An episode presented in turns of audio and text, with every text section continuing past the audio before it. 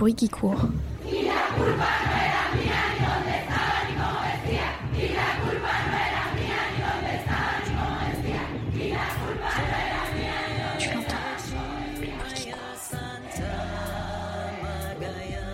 Tu l'entends?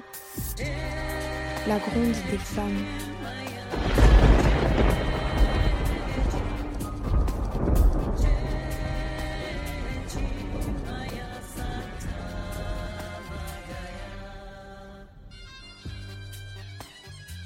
Bonjour et bienvenue à toi. Tu écoutes actuellement Le Bruit qui court, ton podcast féministe internationaliste qui te présente à chaque épisode un pays et une de ses habitantes pour échanger sur ce qui nous lie, nous oppose, nous oppresse et nous libère en tant que femmes du monde entier.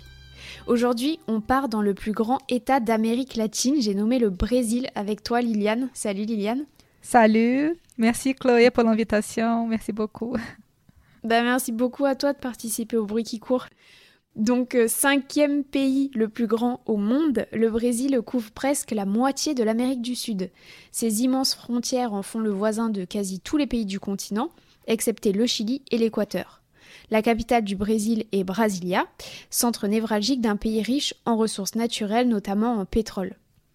Alors le Brésil, c'est le carnaval de Rio, Copacabana, les chutes d'Iguazu ou encore la faune et la flore merveilleuse de feu, la forêt amazonienne, c'est le cas de le dire. Mais c'est aussi la huitième puissance économique mondiale. Le Brésil s'est peu à peu imposé comme pays émergent, puis comme réelle puissance en constituant notamment les BRICS, c'est-à-dire un groupement de pays avec la Russie, l'Inde, la Chine et l'Afrique du Sud, pour constituer un contrepoids sur la scène internationale, notamment face aux décisions prises par le G8. Le Brésil présente donc aujourd'hui tout le potentiel pour devenir une superpuissance mondiale. Mais malgré tout, les inégalités sociales et économiques sont encore conséquentes et touchent certaines franges de la population plus que d'autres. Cette population brésilienne, elle est ultra diversifiée. Plus de la moitié de la population est métissée, noire, amérindienne ou asiatique. Et cela s'explique par l'histoire coloniale du pays, qui a également laissé au Brésil une influence religieuse considérable. En effet, aujourd'hui, c'est la première nation catholique au monde. Avant la colonisation par le Portugal qui a débuté en 1500, le territoire habitait près de 5 millions d'Amérindiens. Et il constituait les grandes nations autochtones avec différents groupes ethniques et tribus. Mais peu à peu, ces tribus seront décimées par les colons et par les maladies qu'ils auront importées d'Europe. Alors la société brésilienne, elle reste encore marquée par les bouleversements de la colonisation et de la traite négrière. Le pays garde de cette époque de nombreux éléments de son identité, en commençant par sa langue nationale, le portugais. Alors pour revenir sur ce pays aux origines africaines, il faut remonter au VIe siècle quand les Portugais donc débarquent sur les côtes brésiliennes pour y implanter villes et plantations de canne à sucre. Cette culture de canne à sucre nécessite de la main-d'œuvre et l'esclavage faisant rage à cette époque, les Portugais débarquent de force des populations noires qui viennent notamment d'Angola, colonie africaine du Portugal. La traite négrière durera pendant 300 ans et alimentera le commerce triangulaire. L'esclavage est aussi brutal à la ville qu'à la campagne, notamment pour les jeunes femmes noires vendues à des célibataires blancs et créant des communautés singulières appelées les cabaclos. Le Brésil devient le premier producteur au monde de sucre, puis la production décline au XVIIIe et laisse place à la découverte de l'or et des diamants qui donnent un second souffle à la colonie. Lisbonne perd néanmoins peu à peu son autorité sur le Brésil et les velléités autonomistes s'accélèrent à la suite des guerres napoléoniennes. Et c'est à partir de 1822 que la possession portugaise du Brésil devient une nation indépendante grâce à la décolonisation. Jusqu'à la fin des années 80, l'histoire politique du pays est tourmentée. Empire, république oligarchique, quelques épisodes démocratiques sont contrebalancés par des longues dictatures militaires après la Seconde Guerre mondiale. Il faudra attendre 1988 pour que cet État fédéral du Brésil devienne une république démocratique. Dans les années 90, le Brésil fait partie des pays les plus développés d'Amérique du Sud, mais l'inflation galopante et la dette enterrent le pays économiquement. La présidence de Lula de 2002 à 2010 rendra au Brésil une forte croissance et met l'accent sur l'amélioration des conditions de vie des plus pauvres.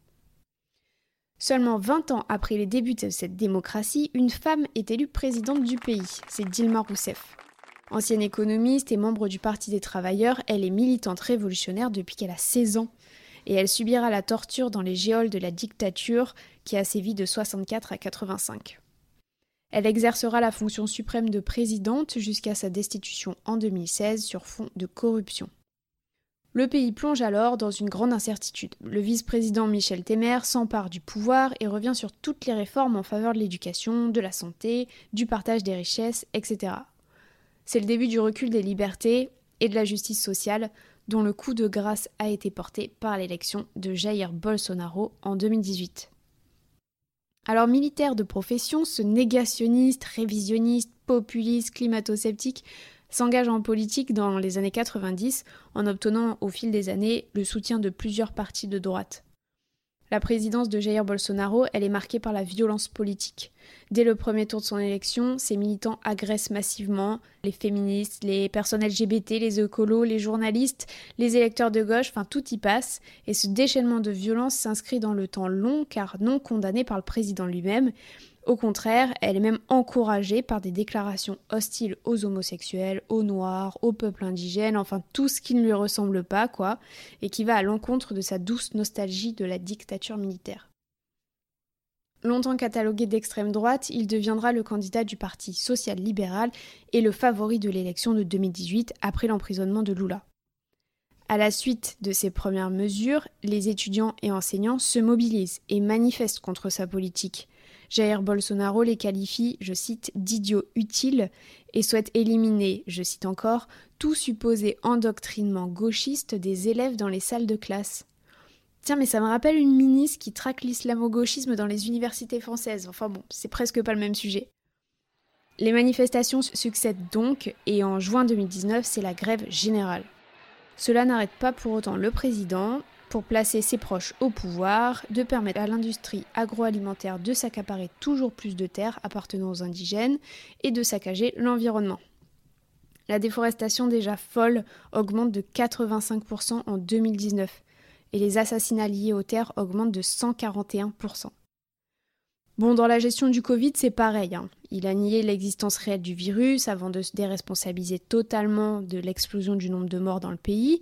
Ensuite, il a proposé un jeune religieux national, pourquoi pas. Et puis il a changé de ton tout en disant que la crise sanitaire est le plus grand défi de notre génération. Et puis il a encore rechangé de discours. Enfin tout ça, les discours incohérents, on connaît aussi. Jair Bolsonaro, il s'oppose à tout ce qui s'apparente de près ou de loin au progressisme et les questions féministes en font partie. Il est contre la laïcité et s'oppose frontalement au droit à l'avortement.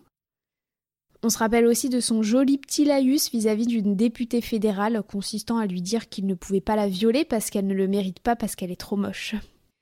Attends, mais c'est pas tout à fait noir non plus, hein, parce qu'en 2017, Jair Bolsonaro, il a dit, je cite, Il faut en finir avec cette histoire de féminicide. Waouh, gros espoir là. Et pour ça, il a une solution toute trouvée, il prône le port d'armes pour les femmes. Drôle de stratégie de répondre à la violence par la violence. Là, on est clairement sur euh, du féminisme radical, quoi. Heureusement que c'est pas une femme qui propose cette mesure, parce que je vous laisse imaginer les insultes à base d'hystérie et de féminazie. Ce qui est intéressant de noter aussi au Brésil, c'est qu'il y a un fossé politique entre les hommes et les femmes. Les hommes ont beaucoup plus massivement voté pour Jair Bolsonaro, se retrouvant dans les valeurs masculines fragiles, alors que les femmes déclaraient à 50% qu'elles ne voteraient jamais pour lui. Dès les débuts de la campagne électorale, c'est la résistance du côté des Brésiliennes. Les Mujeres Unidas contra Bolsonaro, vous me pardonnerez mon portugais, voient le jour et sont des centaines de milliers en quelques heures. Le 29 septembre 2018, le pays connaît la plus grande manifestation féministe de son histoire, qui incarne des valeurs féministes, pro-démocratie et qui rejette la dictature militaire. Malgré la victoire du machisme, du racisme, du sexisme et de la haine, la solidarité est très forte et un message d'union se répand dans le pays. Personne ne lâche la main de personne. Bref, les Brésiliennes ne se laissent pas abattre et cela a toujours été le cas.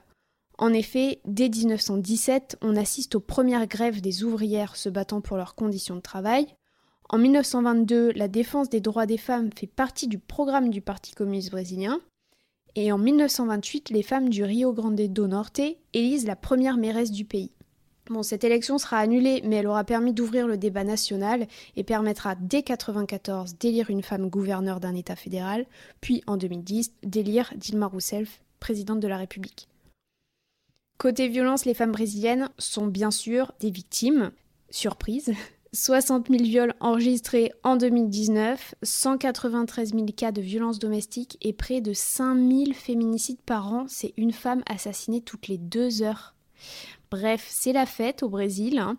Le pays gagne même le titre de pire pays au monde où naître fille. Triste médaille. Néanmoins, le féminisme brésilien s'inscrit dans une histoire longue de solidarité en faveur de l'économie solidaire, de l'égalité de genre et raciale. Les mobilisations de femmes noires contre le racisme et la violence se poursuivent. Les femmes créent aussi des formes d'économie féministe, c'est-à-dire solidaires et reconnaissantes du travail domestique quotidien des femmes qui est bien sûr non rémunéré. Pour cela, elles développent aussi un réseau de banques communautaires de développement, dont elles sont les agentes, pour aider les personnes des favelas et des zones rurales défavorisées. Les Brésiliennes créent de vrais réseaux d'entraide en matérialisant concrètement la sororité. Ces organisations ont été bien sûr très fragilisées depuis le virage autoritaire du pays, mais elles n'ont pas disparu. Les femmes brésiliennes sont toujours en lutte pour plus de justice et de démocratie. Alors, je ne sais pas ce que tu penses de tout ça, Liliane. Est-ce que ça correspond à ta réalité? Alors oui, Chloé, ça, ça correspond à la réalité que je connais de mon pays. Donc tout d'abord, euh, je, voulais juste préciser que je ne suis pas spécialiste dans, dans tout ce sujet, mais je suis très contente d'être là et partager ça avec toi et avec les auditrices et auditeurs. Mais oui, effectivement, donc tu as, plein d'éléments très intéressants. Euh, donc, tu as parlé déjà de l'indépendance du Brésil. C'est très important de, de, faire ce parcours, de rappeler la période de colonisation que le Brésil a subie. Mais je voulais juste préciser quelque chose, c'est que quand on a eu cette indépendance euh, en 1822, c'était pas tout à fait une indépendance, euh, c'était plutôt un arrangement de, de, la cour, de la couronne portugaise. Parce qu'en gros, le Brésil, il a été encore gouverné par les Portugais par la figure de leurs empereurs jusqu'en 1889. Donc encore des décennies jusqu'à ce que le Brésil devienne vraiment un pays plus ou moins indépendant et encore ça, ça fait discours et encore ça fait débat. merci pour ces précisions. Euh, tu dis que tu n'es pas spécialiste mais du coup tu es quand même brésilienne donc tu es la mieux placée pour parler de ce qui se passe pour les femmes brésiliennes euh, Enfin, tu étais bien placé pour ça. Euh, du coup, toi, tu es arrivé en France pour tes, tes, études, je crois, tu m'avais dit. Peut-être que tu peux nous en dire un peu plus sur toi et peut-être aussi expliquer euh, comment on s'est rencontrés parce que tu es aussi une podcasteuse. Oui. oui, tout à fait. Alors, donc, je suis arrivée en France en 2014 pour faire un master en gestion de projets humanitaires. À la base, j'ai fait une licence en relations internationales au Brésil. Euh, donc j'ai fini cette licence en 2011 et après je travaillais pendant une période dans des événements internationaux. Je viens de la ville de Rio, donc c'était une période à laquelle la ville de Rio a accueilli plein d'événements comme la Coupe du Monde, la conférence des Nations Unies pour les climats en 2012, bref. Donc euh, tout un tas d'événements et, entre-temps, je, me préparais pour ce, pour ce projet de master que j'avais depuis un moment, un master dans le champ des droits humains et de l'action humanitaire.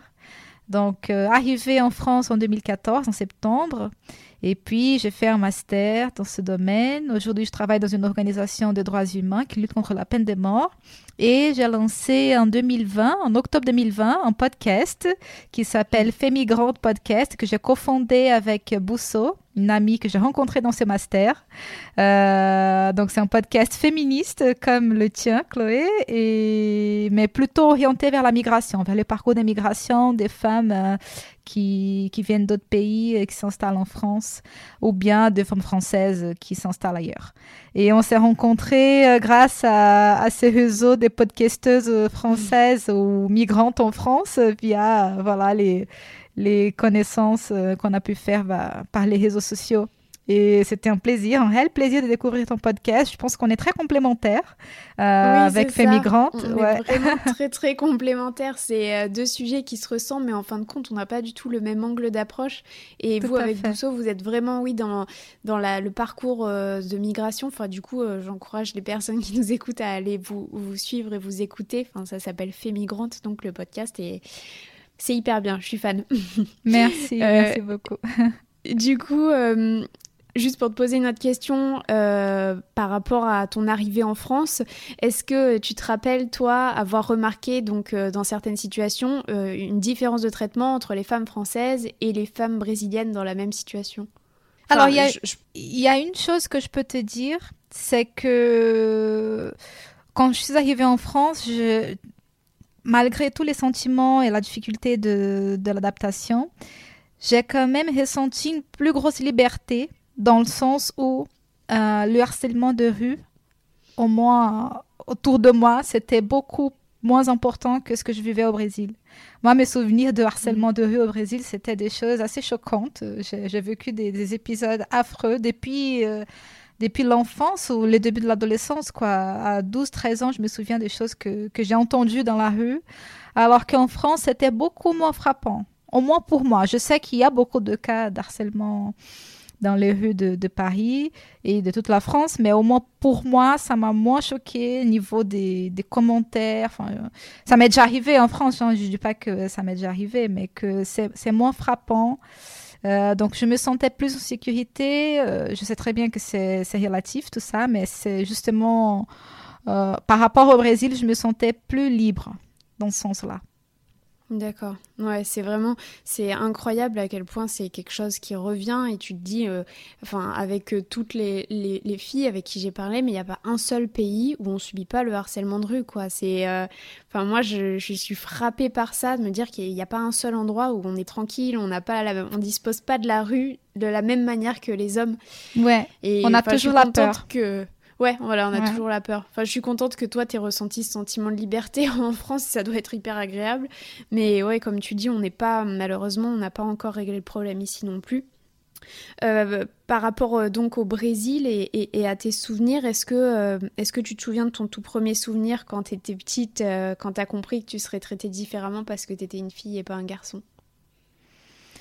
Premier souvenir, alors je pense que c'était en famille avec les cousins, on avait beaucoup de cousins des, cousins garçons. Moi, j'étais une de, seules filles un peu plus grande. Et bien sûr, il y avait des choses que eux, ils avaient le droit de faire et moi non, parce que j'étais une, gamine. Donc, il fallait toujours que je sois plus comportée, tu vois, si on peut dire comme ça en français. Je me souviens de ma mère qui me disait tout le temps, enfin, ma mère, mes, mes grands-parents qui me disaient, il faut que tu t'assises d'une certaine façon, que voilà, que tu, tu portes pas certains types de vêtements parce que les garçons, ils vont commencer à te regarder. Donc je pense que j'avais 8 euh, ans, 8 ans, 9 ans quand ça a commencé. Ça, c'était par rapport euh, à la question de genre. Euh, après, la question raciale, c'est venu beaucoup plus tard. Euh, mais c'est pas forcément le, sujet de la question, mais c'est aussi intéressant d'en parler. Et ça, c'est venu plutôt dans la phase adulte. Mais on pourra en revenir après quand on, quand on parlera du sujet. on va revenir là-dessus parce que c'est aussi le thème que tu as choisi dans cet épisode. Mais euh, du coup, euh, est-ce que aussi on peut revenir un instant sur euh, le mouvement féministe au Brésil? Parce que du coup, bon, j'ai essayé de retracer un petit peu l'histoire en disant que voilà, le, le mouvement féministe brésilien, il est aussi beaucoup lié à il a un aspect très révolutionnaire euh, où les femmes euh, se, battent bien sûr contre le sexisme, contre le racisme, mais aussi contre voilà, euh, elles se sont battues pendant les dictatures militaires, etc. Donc toi, comment tu vois le, mouvement féministe brésilien aujourd'hui? Qu'est-ce qui se passe? Est-ce qu'il est en train d'exploser? Est-ce qu'il est constant? Il diminue? Alors aujourd'hui, il y a un double mouvement, je dirais. Il y a d'une part effectivement une évolution euh, je vois de plus en plus de femmes qui se revendiquent féministes, qui découvrent le féminisme qui habitait en elles, même si des fois elles ne le savaient pas. Parce que c'était un peu le cas pour moi et pour beaucoup de, femmes que j'ai rencontrées. Par exemple, ma mère, qui à son époque, euh, quand elle avait la vingtaine, la trentaine, c'était un terme euh, qui était très connoté. Mais aujourd'hui, on en parle de plus en plus grâce aussi aux réseaux sociaux. Et donc voilà, d'une part, je vois cette évolution. Je pense qu'on commence à avoir une prise de conscience aussi par les médias plus traditionnels. Grâce à, tout un mouvement qu'on voit beaucoup parmi les actrices, les plus grosses actrices brésiliennes qui portent le débat, ce combat au sein de, des institutions, la plus grosse chaîne de, de médias brésilienne qui s'appelle Rede Globo, c'est le réseau Globo. Et eux, ils sont vraiment, voilà, c'est la chaîne, quoi, c'est la référence. Il y en a encore d'autres aujourd'hui, mais donc ça commence à apparaître par ces moyens. Par contre, il y a aussi un retour en arrière très important et dramatique suite à l'élection de Bolsonaro, comme tu disais dans ton introduction, très juste, parce qu'il y a tout un discours qui commence à se diffuser par les moyens du gouvernement, par aussi euh, le biais de certains parlementaires qui portent un discours complètement conservateur dans ce sens-là, comme tu parlais très bien du droit à l'avortement qui a été remis en cause plusieurs fois. Au Brésil, on n'a pas droit à l'avortement, il n'y a pas l'IVG comme en France, mais c'était prévu dans certains cas. Et là, ils essayent encore de revenir en arrière sur ça, parce que ce qui se passe au Brésil aujourd'hui euh, dans ce gouvernement de Bolsonaro, c'est que ça, on peut légitimer certaines voix qui avant n'osaient pas s'exprimer. Tu vois, le fait d'avoir au poste du président de la République un, homme comme Bolsonaro, qui n'a pas honte de porter ce discours, ça, ça légitime d'autres gens qui avant n'osaient pas, même s'ils avaient ces genres de pensées, ils n'osaient pas parler librement de ça. Et là, aujourd'hui, ils se croient vraiment libres d'exprimer leur racisme, leur sexisme ouvertement. Et ça, c'est très dramatique. Oui, ça banalise le, le, discours euh, violent, quoi. Et toi, mhm. tu disais que du coup, euh, tu as, construit ta pensée féministe. Est-ce que du coup, tu dirais que tu as construit cette pensée euh, voilà, en réponse aux derniers événements, ce qui se passe depuis que Jair Bolsonaro a été élu, ou c'est quelque chose qui était en toi avant et que tu as réalisé plus tôt? Alors, je dirais que c'était déjà en moi avant. mais en fait. un élément déclencheur? Ouais, je pense que l'événement déclencheur, c'était euh, à la période de la destitution de Dilma Rousseff, de l'ancienne présidente. Donc, tu as parlé en 2016, il y a eu ce processus. Je pense que ouais, ça a commencé en 2015. Euh, et on voyait sur les réseaux sociaux, sur les médias, mais tout un tas d'insultes envers Dilma parce que c'était une femme. Tu vois, les gens se permettaient de l'insulter de choses mais atroces qu'on ne ferait pas envers un homme. Donc, euh, je pense que ça, c'était un événement révélateur pour moi et ça m'a montré à quel point, quand on est une femme, on est jugé dix fois plus, voire plus, euh, qu'un mec, quoi. Et là, c'était un moment où je me suis dit, euh, non, mais c'est pas normal, quoi. C'est à ce moment-là que j'ai compris que le féminisme, c'est pas juste un mouvement comme des fois c'était répercuté dans les médias, d'enlever leur soutien-gorge, de vouloir porter n'importe quel type de, de, vêtements, même si je suis pour ce type de valeurs, mais c'est juste que le féminisme va beaucoup au-delà de ça. Le féminisme, c'est pas juste le droit de montrer son corps, euh, ça, va dans la racine des problèmes de la société. Et là, j'ai commencé à, avoir un premier contact avec ces féministes noires qui, euh, plus tard, sont devenues, et, aujourd'hui, c'est vraiment une cause pour moi, c'est une vraie cause, c'est quelque chose qui me motive, qui m'impulsionne dans la vie. Bah, c'est génial parce que du coup, on, va en parler maintenant, si tu veux bien, euh, du thème que tu as choisi. Donc, c'est le féminisme noir. Alors déjà, euh, bah, je te remercie de vouloir nous en dire plus sur ce sujet parce que quand tu m'en as parlé avant l'enregistrement, bah, moi, j'ai tout de suite pensé bêtement que tu voulais parler de l'afroféminisme. Et en fait, tu m'as expliqué que c'était pas la même chose et euh, ça me confronte aussi aux dérives du white féminisme que je dénonce pourtant sans cesse, mais qui, d'une certaine manière, enfin, d'une manière ou d'une autre, fait encore partie de ma construction malheureusement. Donc, comme quoi, on doit toujours travailler sur soi pour améliorer ses, connaissances, c'est sûr. Mhm. Alors, pour faire juste un, petit retour par rapport à ce qui se passe, euh, enfin, la comparaison avec ce qui se passe en France. Alors déjà, rappelons que euh, les reproches faits aux white féministes sont d'être donc un féminisme blanc, bourgeois, qui ne prend pas du tout en compte les femmes racisées, handicapées, lesbiennes, etc. Donc ce féminisme, il a longtemps été le seul à obtenir de la visibilité en France. Dans les années 60, par exemple, le mouvement de libération des femmes, le MLF, se battait pour le droit des femmes, mais ce mouvement y restait inexorablement blanc, et il faisait penser que seules ces femmes-là étaient en lutte.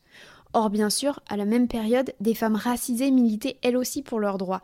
Et c'est le cas notamment euh, d'un mouvement appelé la coordination des femmes noires. Donc elles étaient principalement africaines et antillaises. Et dans les années 70, elles brandissaient déjà des banderoles en exigeant de ne plus être, euh, je cite, exploitées, polygamisées, ethnologisées. Donc elles font valoir que leur oppression découle autant du sexisme que de l'impérialisme, du classisme et du racisme. Et à cette époque, elles font reconnaître d'ailleurs l'excision comme une mutilation sexuelle et non plus comme une coutume. Donc grâce à toutes ces femmes, le féminisme en France est devenu aussi des féminismes. L'explosion de l'intersectionnalité ces dernières années a permis à de plus en plus de femmes de se reconnaître dans un féminisme adapté à leur lutte parce que chaque discrimination nécessite une mobilisation spécifique. Par exemple, autant que je veuille comprendre euh, ce que c'est d'être discriminée en tant que femme noire, je ne l'expérimenterai jamais car je suis blanche. Donc les femmes concernées, elles doivent trouver des safe spaces où elles peuvent parler et lutter sans être freinées par des femmes et des hommes qui les ralentiraient par leur méconnaissance de l'oppression qu'elles vivent. Donc l'enjeu, il est de taille pour l'identification, mais aussi pour l'avancement d'une société globalement plus égalitaire et plus instruite.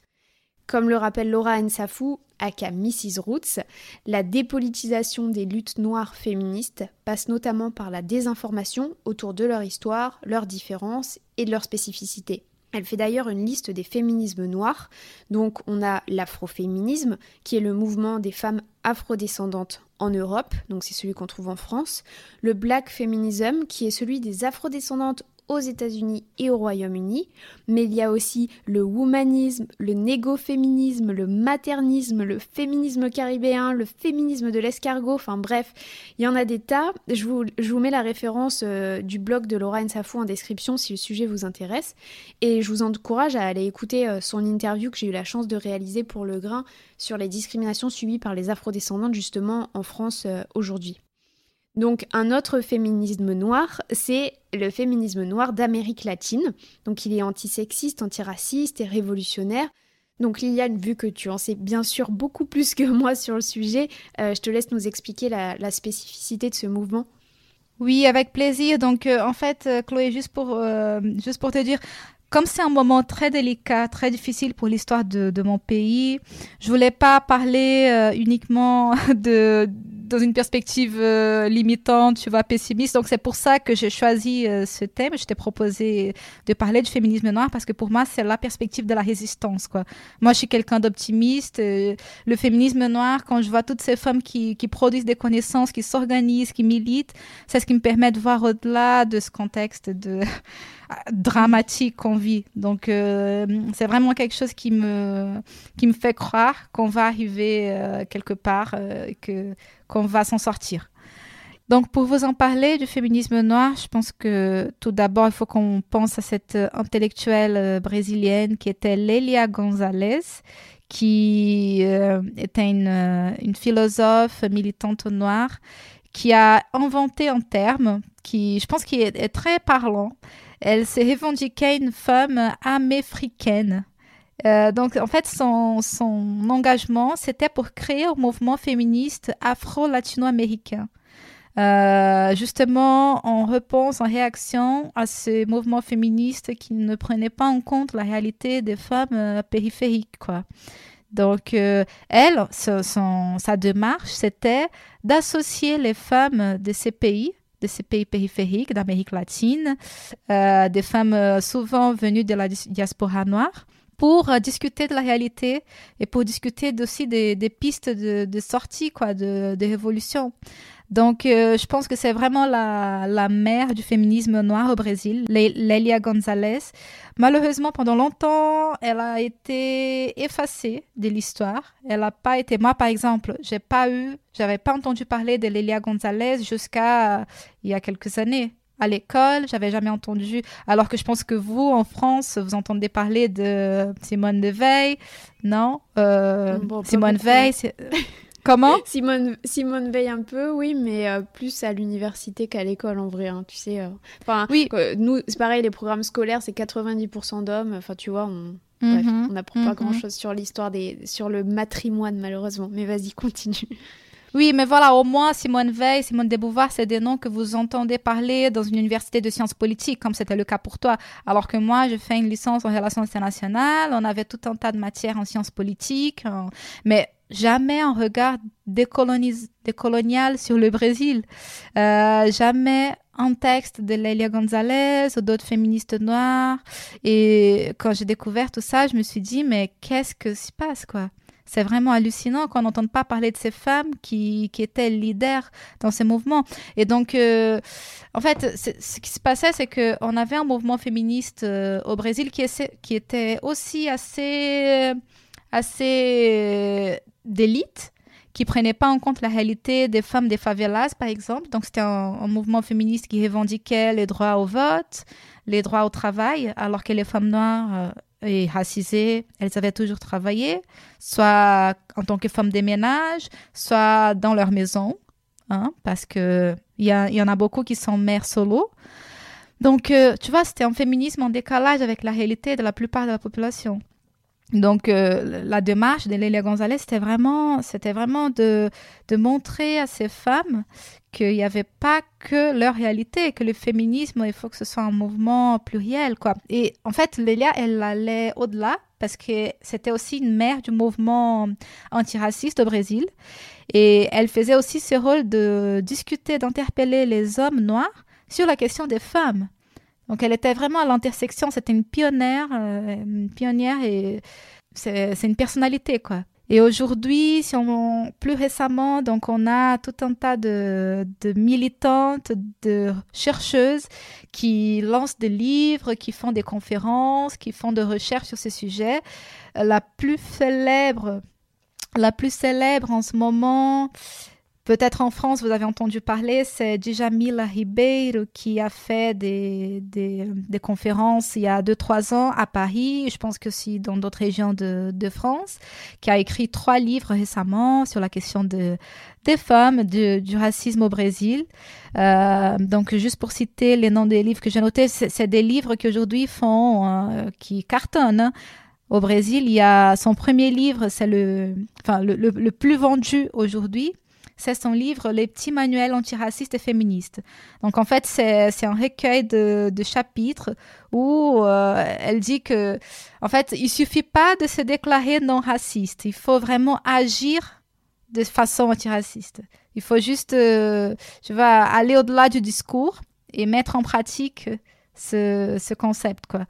Donc, euh, c'est un livre qui est très pédagogue, qui, on dirait, il y a beaucoup de gens qui la critiquent d'ailleurs et qui disent que c'est un livre où elle prend le temps d'expliquer aux blancs et que que c'est pas la peine. Mais moi, je pense que c'est important. Moi, je pense que la pédagogie, elle est importante parce qu'on vit en société. La société brésilienne, comme tu as dit, on est plus de 50% de, de personnes noires, métisses ou autochtones d'origine autochtone. Mais on a beaucoup aussi de blancs. Moi, je suis mariée avec un homme blanc, j'ai des personnes blanches dans ma famille et je pense que c'est important de dialoguer avec toutes les personnes de la société. Donc, euh, Jamila Ribeiro, pour moi, c'est une, c'est une vraie référence. Donc, elle a ce livre, euh, ce manuel antiraciste et féministe. Elle a aussi un autre livre euh, qui s'appelle La place de la parole noire qui est très intéressant. En fait, c'est un vrai concept où elle, euh, elle va questionner qui a le droit à la parole parce qu'au Brésil, historiquement, la parole, c'était toujours une parole blanche, euh, d'élite. Tu vois, elle va dire alors pourquoi nos récits à nous, des femmes racisées, des femmes périphériques, il n'est pas pris en compte? Pourquoi quand c'est nous qui parlons, quand c'est nous qui exposons nos douleurs, c'est un peu du, du ce qu'on appelle aujourd'hui dans les réseaux sociaux du mi-mi-mi. Je ne sais pas si ça vous parle, mais le mi-mi-mi, c'est une façon de, de réduire les plaintes, les douleurs d'autres personnes. quoi. C'est très utilisé aujourd'hui sur, les réseaux sociaux. Dès qu'il y a quelqu'un qui vient revendiquer quelque chose, il y avait ce genre de, réaction des élites qui disaient que c'est du mimimi. Tu vois, c'est du... Mm. C'est des larmes. La victimisation, euh, ça, ça, me, ça, me fait aussi penser, euh, en France, là, euh, les conservateurs adorent dire on peut plus rien dire on peut plus rien dire, on peut plus rien dire. Et du coup, ça, c'est exaspérant parce que, alors oui, les paroles euh, de, marginalisées, du coup, se, se, font entendre. Et du coup, on n'accepte plus les discours racistes, sexistes, homophobes, etc. Et du coup, la parole des dominants, euh, c'est oh, on peut plus rien dire. Désolé hein, de, de, rendre la société plus progressiste. Donc oui, on peut plus traiter une femme comme une grosse merde et un homosexuel ou n'importe qui. Et, enfin, et du coup, c'est marrant le discours réactionnaire qu'il y a derrière, quoi. Donc je pense c'est un mhm. peu pareil que cette histoire de Mimimi. Exactement. Et dans ce livre, La place de la parole, en fait, euh, la question, c'est pas de dire que ceux qui ont toujours eu la parole, qui peuvent plus s'exprimer. C'est pas ça. Tout le monde peut s'exprimer, mais la question, c'est qu'il faut aussi entendre les autres voix. Tu vois, les voix des périphéries. Donc, euh, en fait, c'est vraiment une idée de rompre avec cette, euh, cette single story, tu vois et de montrer qu'il y a d'autres discours, il y a d'autres récits et qu'il faut prendre en compte nos réalités. Quoi. Si on dit que c'est galère pour nous, que la vie des femmes noires, elle est comme ça, comme si, qu'on on, a, doit faire face à tout un tas de discrimination, d'oppression, c'est, c'est pas du bimimi, tu vois, c'est des vrais, c'est, des vrais euh, discours, quoi, c'est des vrais récits. Et, toi, du coup, tout à l'heure, tu, nous disais euh, voilà, que, que tu as un mari blanc, etc. Euh, comment ça se matérialise concrètement pour toi, cet engagement de, féministe noire? Enfin, comment, voilà, comment tu t'es retrouvée dans ces valeurs? Euh, Est-ce que tu as un événement particulier à nous partager? Bah, l'événement le plus marquant, en fait, il n'y en a pas qu'un seul, il y en a plusieurs dans ma vie. Mais plus qu'un événement, je dirais un paradigme. ou voilà une tendance à être souvent la seule noire dans les espaces où j'étais. Et je sais qu'en France, euh, des fois, on me considère pas noire. Des fois, la société française me regarde soit en tant que maghrébine, soit en tant qu'antillaise, euh, ouais, soit, soit en tant que maghrébine, soit en tant qu'antillaise. Et c'est toujours un peu flou mais moi, je, connais mon histoire et donc moi, je me revendique une femme noire. Je sais que je suis pas une femme noire à peau foncée, que voilà, selon la société où je suis, je vais être lue d'une façon différente. Mais en tout cas, dans mon pays, au Brésil, et dans mon identité à moi, je suis une femme noire. Et souvent, je suis la seule ou l'une des seules dans les espaces euh, que que j'occupe quoi. Donc euh, à l'université par exemple au Brésil quand j'ai fait ma licence, on était une trentaine d'étudiants et je pense qu'on n'était que trois ou quatre noirs ou racisés. Tu vois? Et moi je viens de Rio, que c'est la ville du Brésil où il y a la deuxième plus grosse population afro-brésilienne. Donc c'est pas normal. c'est absolument pas normal que, c'était une université publique. Hein. Je ne parle pas d'une université privée où il faut des moyens. Mais au Brésil, les universités publiques sont très difficiles d'y accéder. Il faut passer un concours. C'est pas comme en France où c'est sur dossier. C'est vraiment hyper, hyper difficile. C'est une vraie compétition. On nous met une pression énorme euh, au moment de la fin du lycée. Et, mais quand même, tu vois. Et donc aujourd'hui, grâce au mouvement des quotas raciaux, on a un changement du profil ethnique socio euh, des universités brésiliennes, mais à mon époque, c'était pas pareil. Si tu es d'accord, on peut passer à la tradition particulière euh, que tu voulais nous présenter. Alors, je crois qu'on va parler un peu de religion afro-brésilienne. Alors, oui, tout à fait. Donc, j'ai choisi de parler de ça parce que c'est une tradition qui est très en lien avec le féminisme noir, que c'est les candomblés au Brésil. C'est en fait les candomblés, c'est un culte afro-brésilien et donc c'est une religion qui d'origine euh, africaine qui est venue au Brésil grâce à la diaspora. Euh, à la diaspora, c'est-à-dire personnes mises en esclavage qui ont été, euh, qui ont subi la traite négrière. Et là, en fait, la, le candomblé au Brésil, c'est c'est une religion qui représente beaucoup la force de ce féminisme noir. Donc, euh, on dit que c'est une religion de matrice africaine. C'est pas la seule, il y en a d'autres, hein, mais les candomblés, pour moi, c'est la plus la plus représentative. Et c'est une, c'est une religion qui se transmet beaucoup par l'oralité. Euh, donc les, les cultes, c'est des cultes où il y a des tambours, il y a beaucoup d'ossements de percussion et on a aussi ce rôle des mères des saints En portugais, on dit mães de santo. Donc en français, une traduction libre, on dirait les mères des saints. Donc c'est des femmes, des femmes souvent un peu plus âgées, souvent des femmes noires, qui euh, mobilisent les divinités, qui sont des espèces de, de leaders hiérarchiques dans ce culte. Et donc, elles font, elles conduisent les, les cérémonies, elles ont vraiment une connexion avec la, la religion. Moi, alors, pour te dire euh, la petite anecdote qui est un peu triste dans mon histoire, c'est que moi, dans ma famille, on pratiquait cette religion avant que je sois née. Ma grand-mère, elle la pratiquait euh, dans les années 60, 70. Mais malheureusement, moi, j'ai pas eu cette transmission parce que ma grand-mère euh, s'est convertie vers les religions évangélistes. Il y a un vrai mouvement au Brésil aujourd'hui d'expansion de ces religions.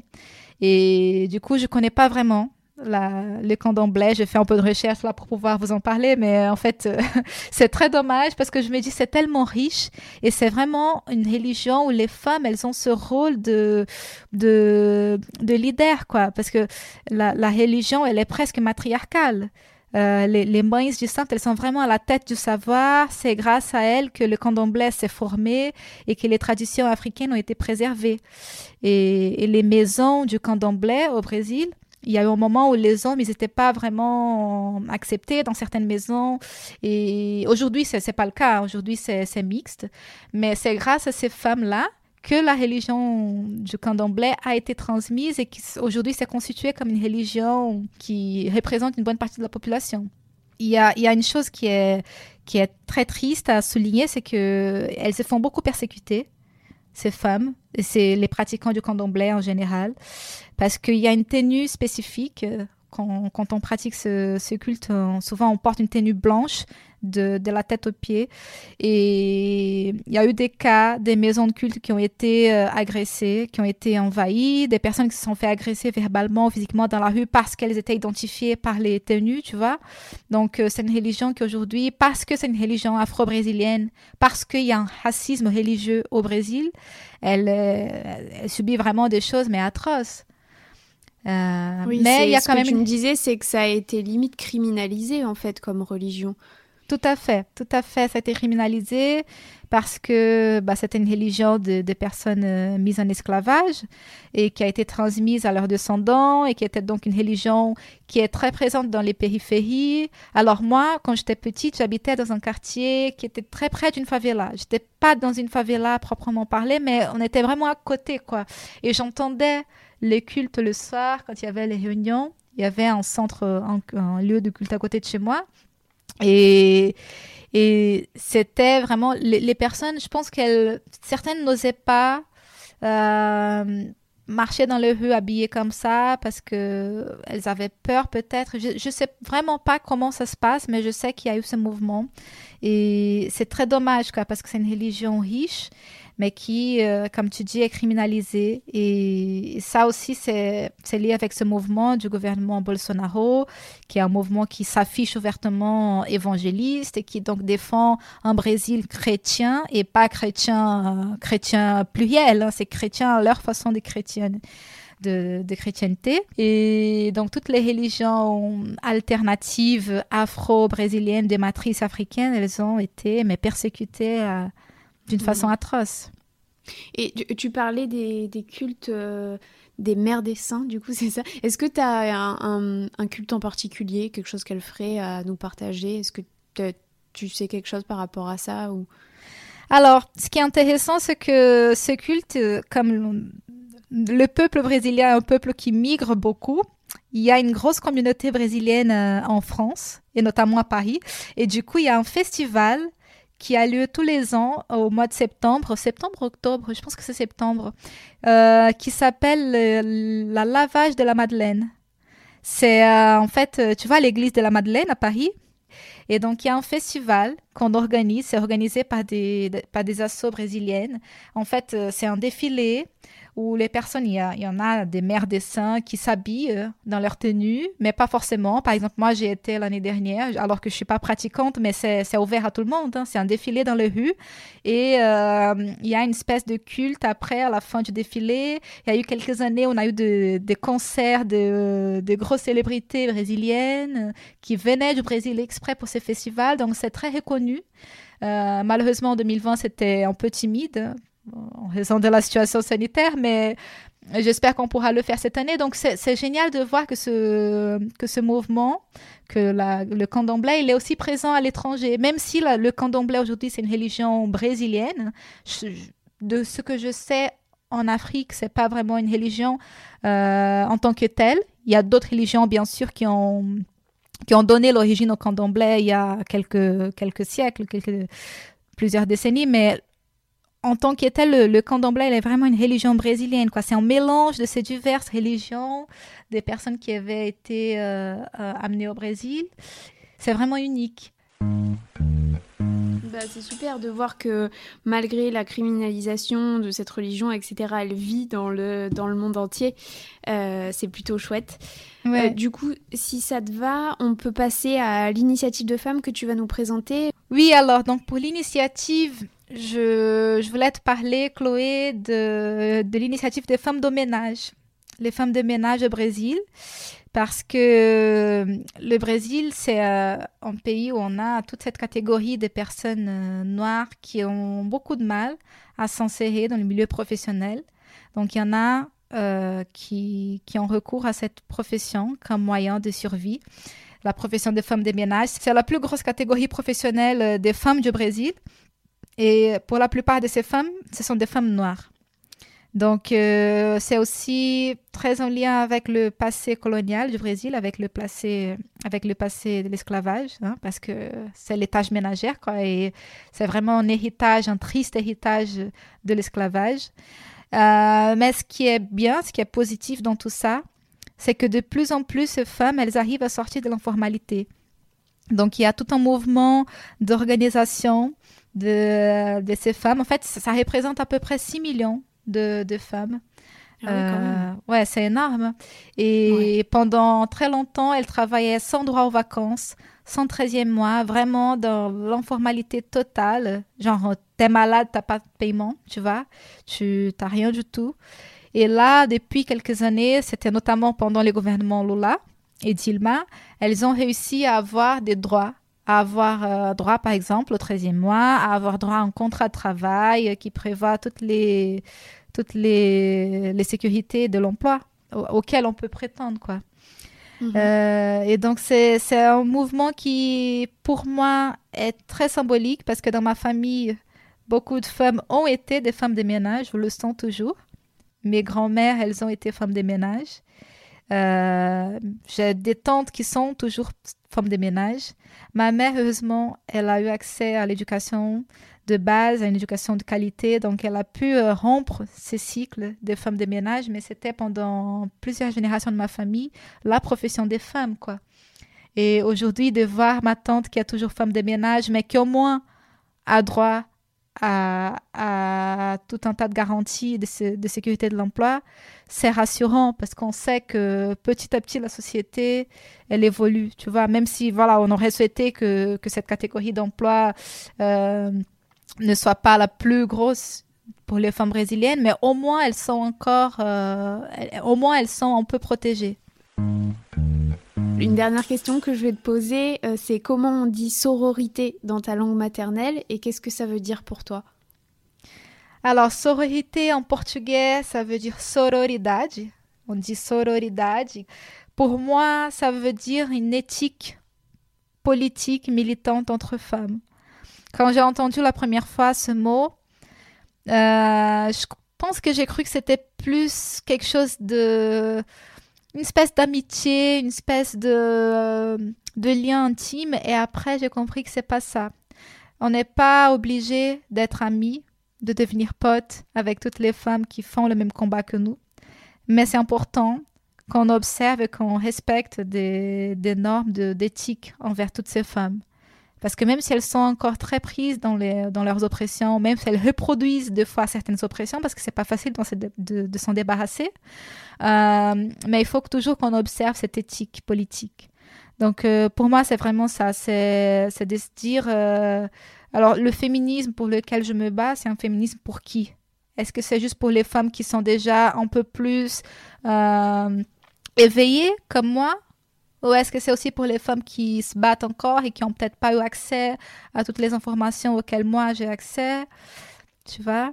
C'est dans cette optique de partager, de sortir du jugement, de penser à la subjectivité aussi des femmes qui des fois sont attrapées dans des, dans des relations abusives ou je sais pas, dans d'autres trucs et qui n'arrivent pas à, s'en sortir, mais de leur dire que de se dire qu'il faut respecter de fois leur temps, quoi. Il faut qu'on soit là pour elles mais il faut pas qu'on soit dans le jugement.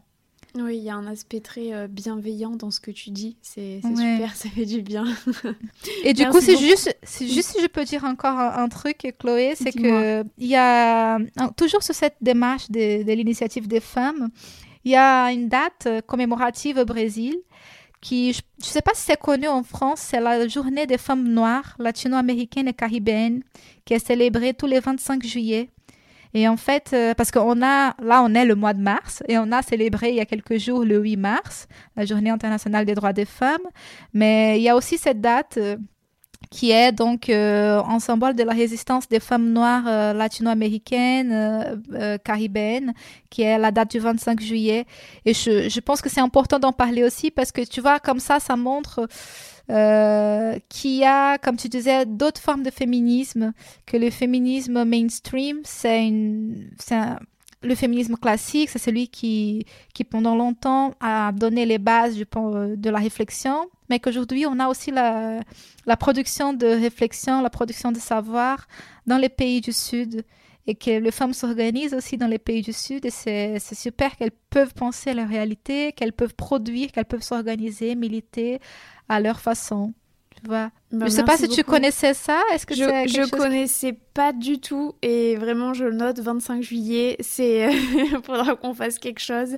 Euh, je connaissais pas du tout cette date. Autant je connais bien sûr le 8 mars et puis le 25 novembre comme grande date féministe, mais mais oui je je connaissais pas celle-là donc c'était encore un biais de ma part et je, je te remercie beaucoup de de nous partager euh, cette date qui est aussi bien sûr très importante.